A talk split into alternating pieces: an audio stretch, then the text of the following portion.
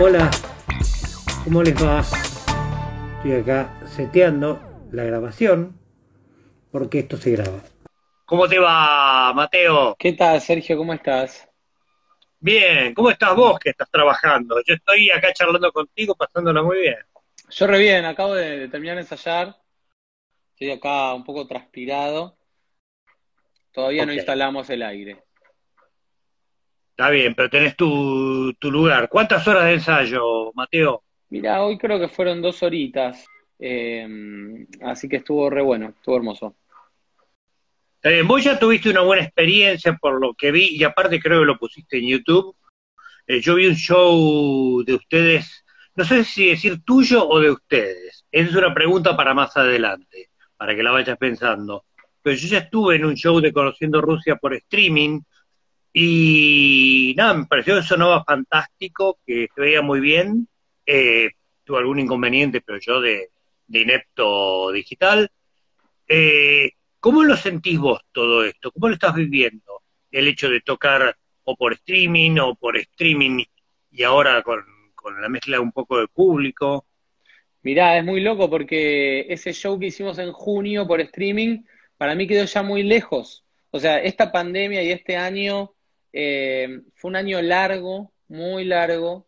Hace muchos meses que estamos en esta, y la verdad que mes a mes todo era como un cambio fuerte, ¿no? Entonces ahora pensar que podemos tocar en vivo con gente presencial, en este caso sin coches, es una locura. Era algo que hace tres meses era impensado, ¿no?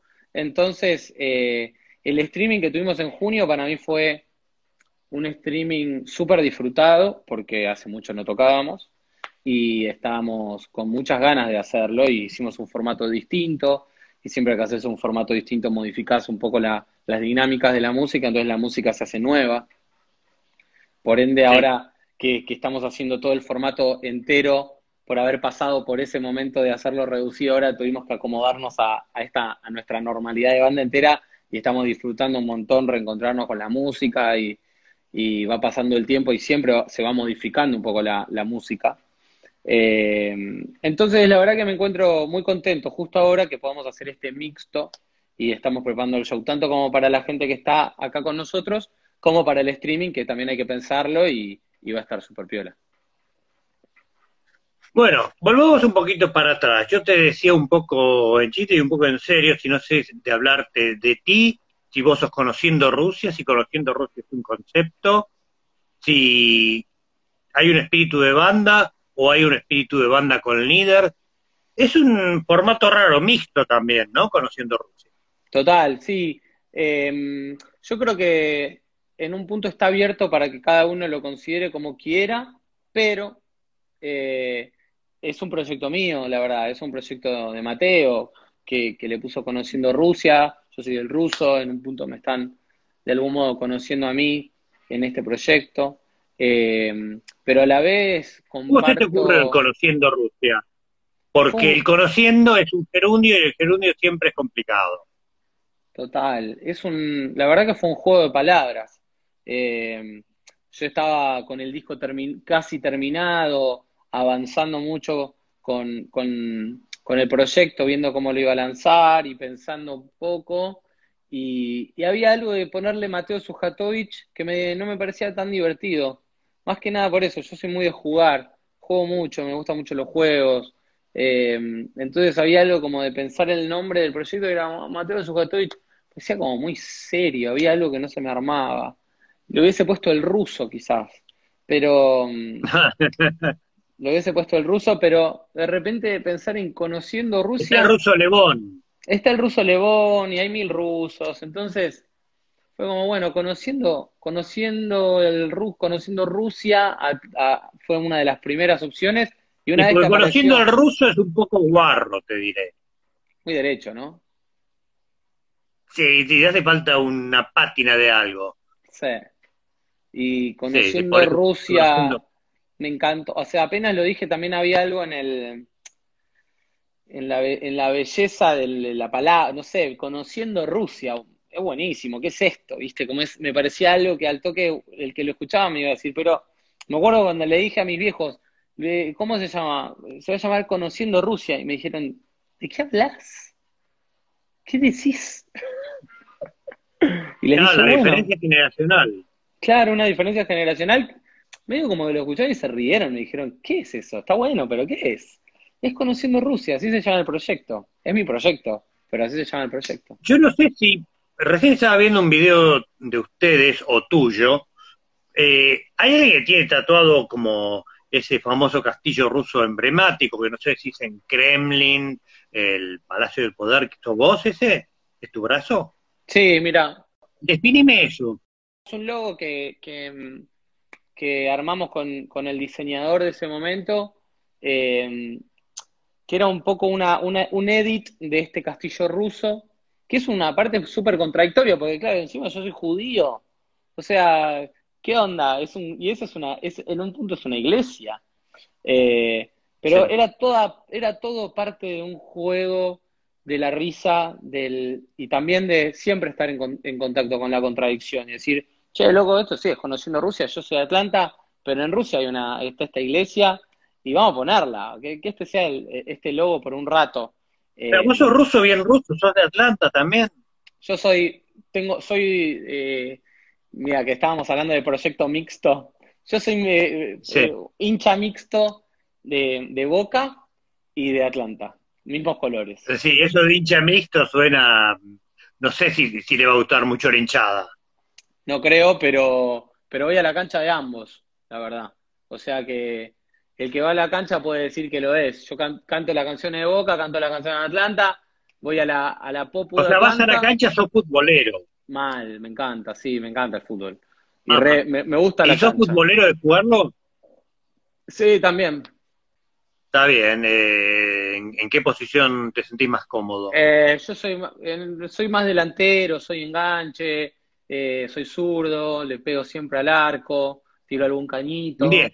Un 10, laguneo, también laguneo, marco poco. Está laguneo, muy importante. El 10 tiene que saber lagunear. Sí, un poquito de lagunea, ¿viste? Sí. ¿Cuándo es que vos decidís eh, armar el proyecto? Porque vos sos músico hace un, tiempo largo. Eh, digo, ¿hay algo entre, digamos, tu aprendizaje musical y conociendo Rusia, una banda anterior, un proyecto fallido o algo que no se conoció?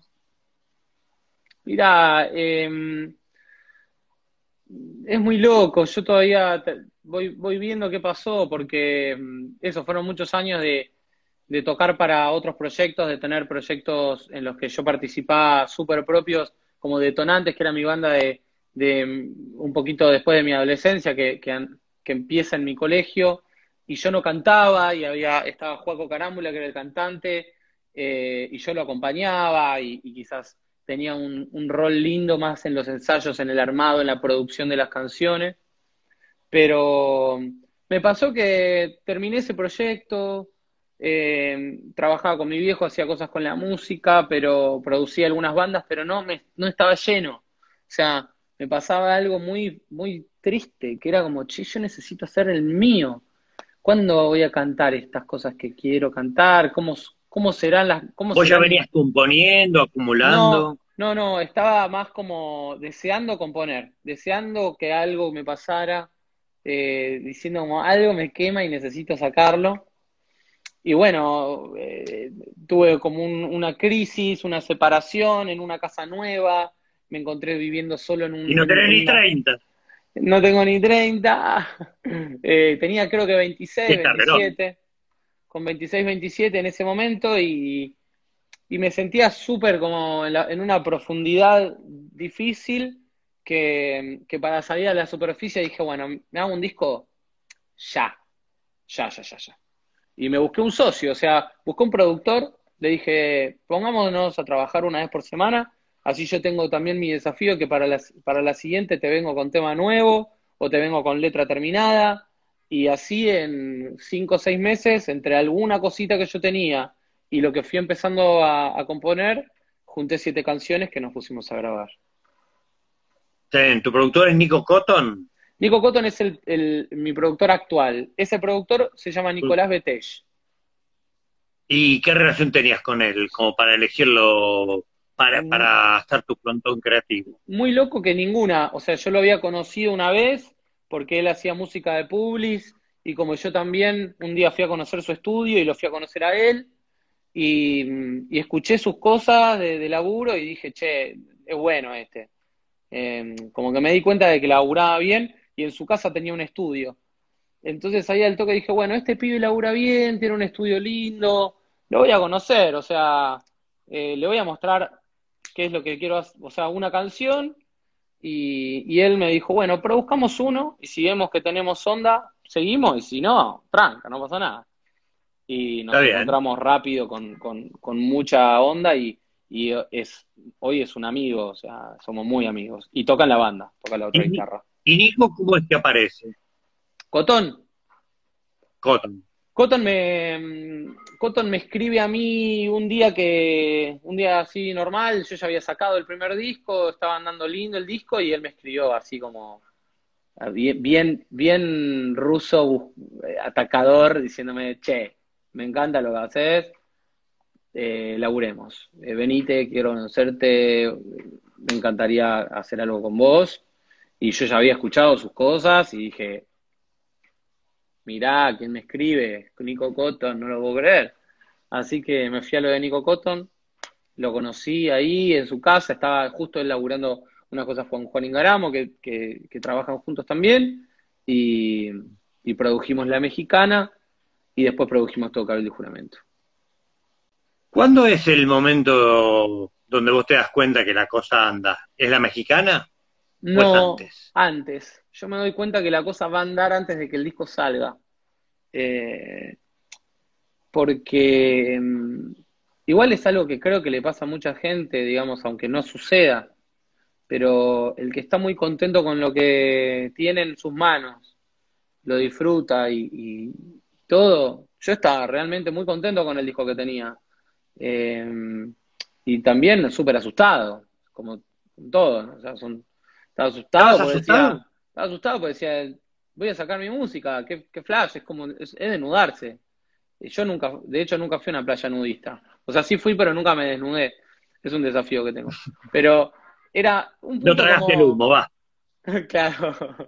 Y era como un poco eso, ¿viste? Ir a una playa nudista, pero donde los demás están vestidos.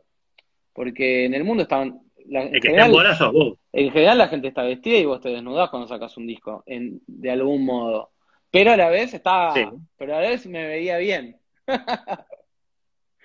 Estabas en forma. Estaba en forma, dije, esto está bueno, vamos a sacarlo, si a mí me gusta. Dije, yo creo que va a andar, yo creo que hay muchos proyectos que, que les va a gustar y que me van a invitar a abrirles sus shows.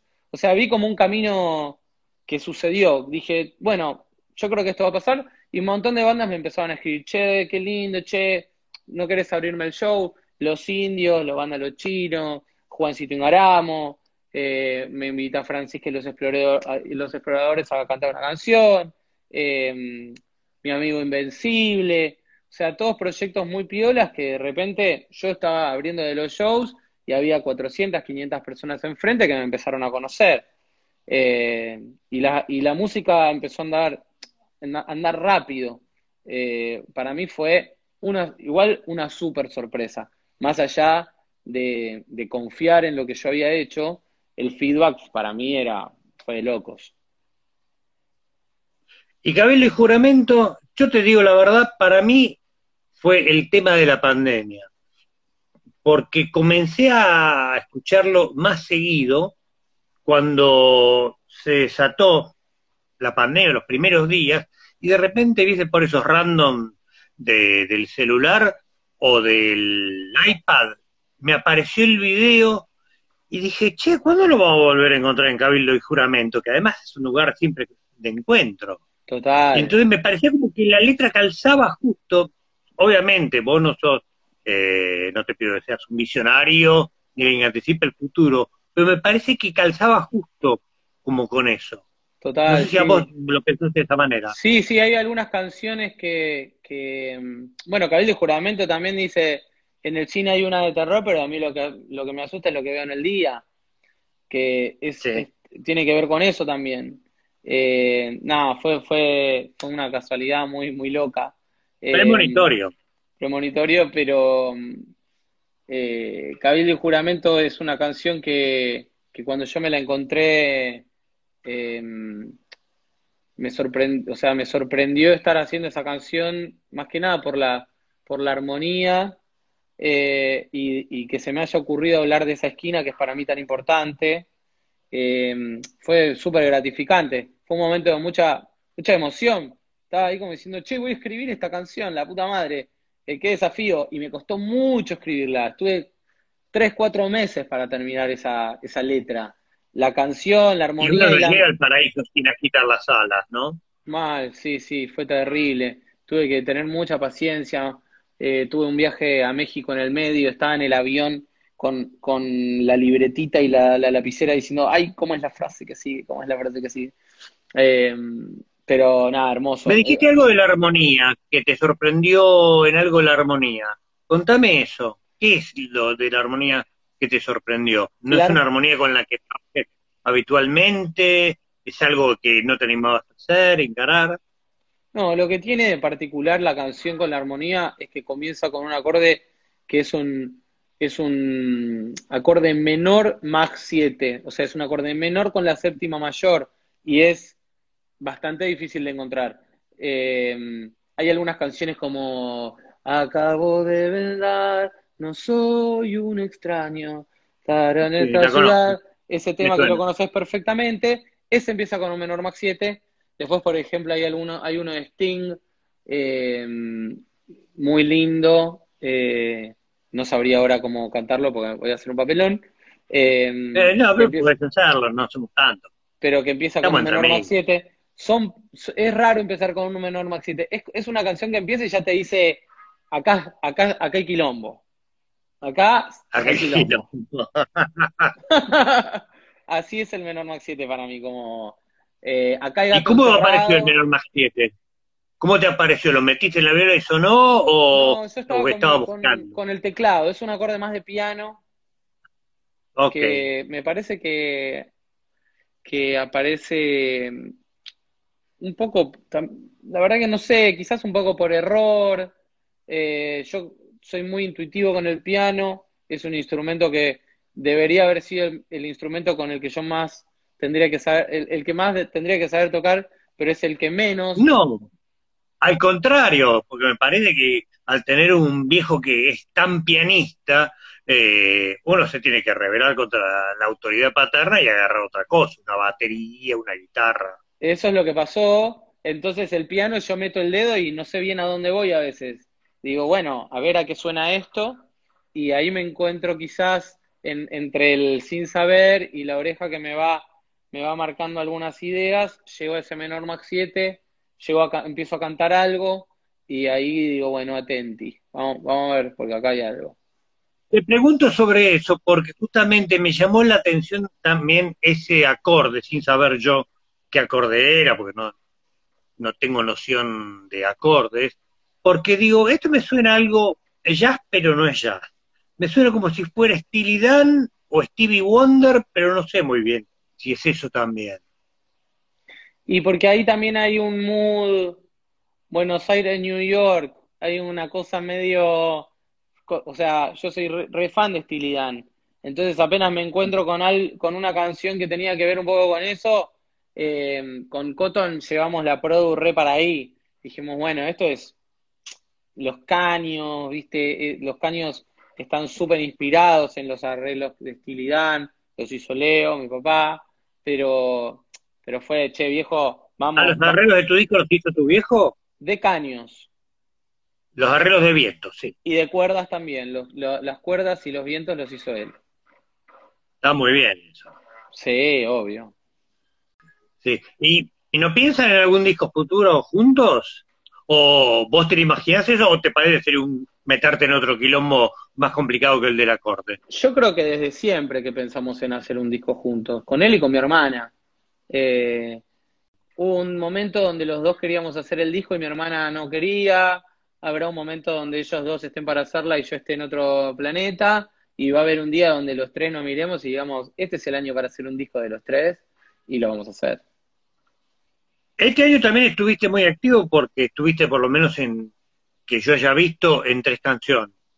Eh, el tema para la AMIA, el tema con Fito y, a la vez, el último simple. Contame algo de, cada uno de esos tres temas. Mira, em, Tu Encanto eh, con Fito es una canción... ¿Cómo salió la idea de laburar con Fito? Mira, la canción la empecé a componer a los 15 días más o menos del comienzo de la cuarentena. Eh, que mudé todo el estudio a mi living, entonces me levantaba y tenía todo, todo mi arsenal de cositas ahí a disposición y me divertía mucho. Me levantaba a jugar un poquito con, con, la compu y el piano y hice muchas cosas que, no terminaron eh, siendo canciones terminadas, pero que todas las canciones que no se terminan te van llevando a una que sí se termina. Entonces, ahí em, empiezo a hacer la melodía y, la armonía y un poquito el ritmo de tu encanto y digo, che, boludo, esto... O sea, y empiezo a pensar en Fito, ¿viste? Digo, esto es red para él. Ah, te, eh, vino Fito a la cabeza. Se me vino mal, sí, sí, a full. Y, mm, y bueno, y yo vengo de, de un par de, años donde a él lo estoy viendo seguido, estamos eh, en una linda, eh, mi mejor, uno de mis mejores amigos es su guitarrista, una de mis mejores amigas es su novia, eh, me invitó a cantar en su último disco, eh, una, como una seguidilla de encuentros re lindos y dije, bueno, ya, les creo, o sea, estamos cerca, esto en algún momento iba a pasar, así que le mando la canción a ver si le gusta. Y bueno, le gustó la canción, eh, nos, nos, juntamos por, por, por videollamada a charlar y, y le conté un poco qué, cómo sentía la canción, eh, él quiso escribir también un poco de letra, eh, me la mandó, me, encantó, eh, y bueno, y después fue la juntada, la juntada en persona para cantar, que él cantó un ratito, se hizo todo rápido también, porque viste, todos estábamos muy cuidadosos, muy delicado todo, pero igual las ganas de juntarnos fueron para adelante, ya con, con los primeros protocolos de grabaciones en estudios, después la filmación del video, o sea, todo un sueño, todo, así fueron, por dentro yo flipando, flipando mal. O sea, estoy haciendo una canción con mi prócer, ¿viste? Mal. ¿Es tu profe? Y es un poco un pro. Digo, en el sentido figurado, ¿no? Y entre, entre Luis, él, eh, Charlie, eh, Andrés, eh, Sakamoto, Bill Evans, Jimi Hendrix, los Beatles. Es lo mismo gusto de Spinetta, vos. Y bueno, familia. Familia. Igual Luis, familia. Luis, eh, Luis un día vino y me dio un disco de Bill Evans. O sea, él fue el primero que me dijo, escucha esto, Simbiosis me dio. ¿Cuál te dio? Simbiosis. ¿Cuál? Simbiosis. Es un disco de Bill Evans con, Klaus Oberman. Sí, bueno, él es un clásico. Un clásico. Yo era re pendejo, tenía 17, 18 y, y él en, la casa me, dio varios discos un día. O sea, tú un día me daba uno, otra vuelta que me iba, pum, llévate este. Em, de John Scofield, me dio un disco de John Scofield trío muy piola de, John Scofield con guitarra acústica y, caños. Eh, no, o sea, por eso también debe haber algo con eso. Él me nutrió mucho también, sí. Bueno, Luis era así, o te daba de comer o te nutría intelectualmente. Total, exacto. ¿Y a la vez qué, qué sería? Eh, ¿Un adelanto? ¿Es un simple aislado? Porque ahora no, no sacan más simples, ah, son hechos aislados. Para mí son hechos aislados. En este caso, como no tengo un disco terminado, no tengo un disco ya cocinado, no es que estoy sacando desprendimientos de ese disco para empezar a mostrar. Eh, son, son, canciones que son canciones que fueron saliendo en este año, que son eh, nexos entre disco y disco, y que ahí están para, para disfrutarlos y para, para seguir sacando música, pero, pero bueno, todavía la, la música del disco nuevo todavía no, no está revelada. Está bien, no se te reveló aún. ¿Cómo avisorás el 2021? Eh, me lo imagino como una mague, ¿viste? como siento que es como que el 2021 es un tipo o una piba que tienen una pelota y que te dicen va para acá, pero va para allá. Va para allá, pero va para acá. Entonces está diciendo salgo a tocar, pero no, pero, ah, no, pero no se puede tanto. Eh, vamos a poder salir a comer, ah, pero ahora no. Es como, siento que el 2021 va a ser un poquito que te van, nos van a estar, nos va a estar gambeteando un montón hasta que en un momento le vamos a sacar la pelota o se le va a escapar y, y ya está, partido terminado. vamos a lo nuevo, que probablemente quizás esté más cerca del final del año que viene o el principio del otro.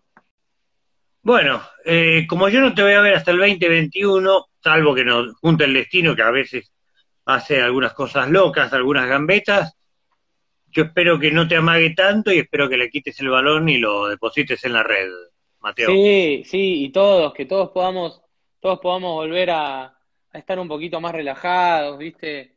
Eh, a encontrarnos en cabildo y juramento. A encontrarnos en cabildo y juramento por error, que tantos encuentros hay ahí sin querer queriendo.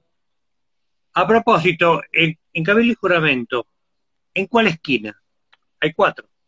Mirá, ¿cuál es tu esquina? Eh, yo creo que mi esquina es la de, la de, por ejemplo, si vos venís desde Libertador y bajás hacia Kramer, es la esquina cruzando, la, esquina cruzando a la derecha ahí hay un kiosco. Esa es mi esquina, porque, porque esa es la que está pegadita a la Recamier. Ah, ok. Veo, bueno, estoy bastante conocedor del barrio. Lo tenés así como casi parcelado. No, sin duda. O sea, toda esa, toda, toda esa esquina, eh, te puedo decir los locales de los últimos 15 años, todo lo que hubo te lo puedo decir. Las heladerías, la librería, la librería. Eh, esa. O sea, vos estás en diagonal a la librería. Yo estoy en diagonal a la librería, total. Perfecto. Bueno, el próximo encuentro lo haremos ahí. y lo pasaremos por Instagram. Sin duda. bueno, nos veremos en la esquina o por el streaming, pero nos seguiremos viendo, Mateo. Mil gracias por la charla. Gracias a vos. Un abrazo grande. Un placer acá haber charlado con vos y encontrarte también en persona. Para mí siempre es un placer. Nos vemos, Mateo, mandale saludos a tu gente. Mando. Ya Chao, chao. Nos vemos. Bueno, finalmente pudimos concretar la charla con Conociendo Rusia. Les agradezco a todos que hayan venido por acá. No les puedo decir, todavía no les puedo revelar el invitado del miércoles que viene. Seguramente vendrá alguien y si no, yo haré alguna salida con alguna playlist mi nombre es Sergio Marchi, me pueden encontrar también en sergiomarchi.com.ar, que es un site que estoy armando muy de a.